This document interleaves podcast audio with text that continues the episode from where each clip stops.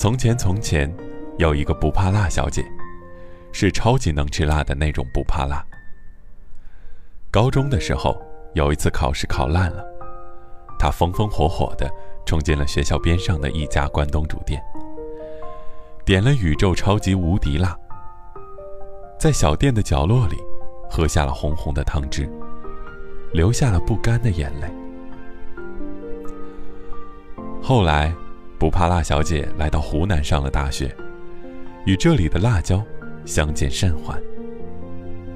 湖南，她心里想，真是个适合生存的好地方。从前从前，有一个怕辣先生，来自吃烧烤和麻辣烫都要刷甜面酱的某地区。很小就住校的可怜的他，拥有着一副不是很好的肠胃。所以上大学之前，他几乎从不吃辣。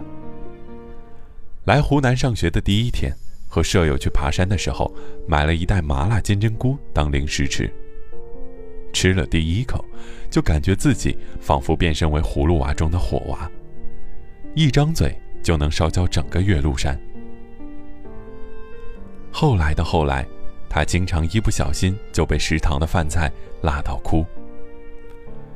湖南。他心里想：“这是一个什么操蛋地方？”不怕辣小姐和怕辣先生的交集是从一口火锅汤开始的。那日班级聚会，他们俩坐在同一桌上，玩游戏玩输的怕辣先生被大家集体惩罚。大家正在苦心思虑如何惩罚的时候，不怕辣小姐慢悠悠的提议。不如就喝一口火锅汤吧。本着看热闹不嫌事儿大的其他人，自然举双手双脚赞成。帕拉先生看逃脱不过，只好愁眉苦脸的喝了一勺火锅汤。后来的一周，上课再也没见过帕拉先生。从小不吃辣的他，因为一口火锅汤得了难言之隐。两人的梁子这就算结下了。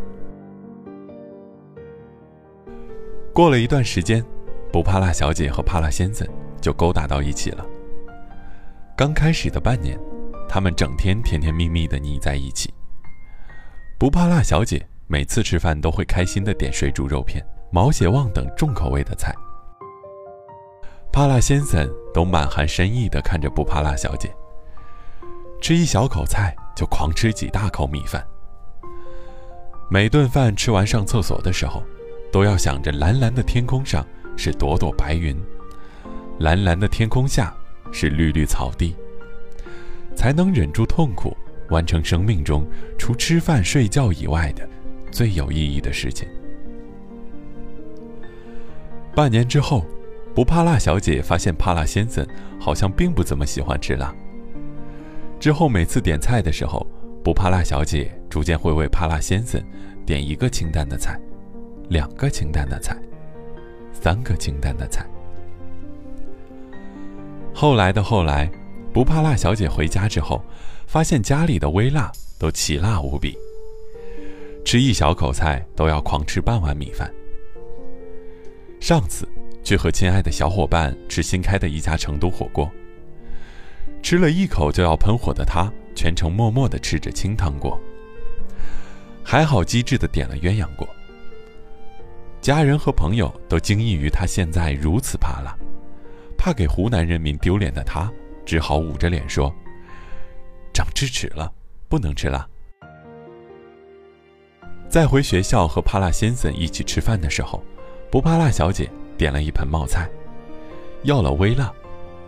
吃了一口就泪流满面的他质问老板：“我点的这是微辣？”老板含笑说：“微辣。”是会比较辣一点，下次你可以点微微辣。不怕辣小姐被老板的回答急出内伤，默默回头，却发现怕辣先生还吃得津津有味。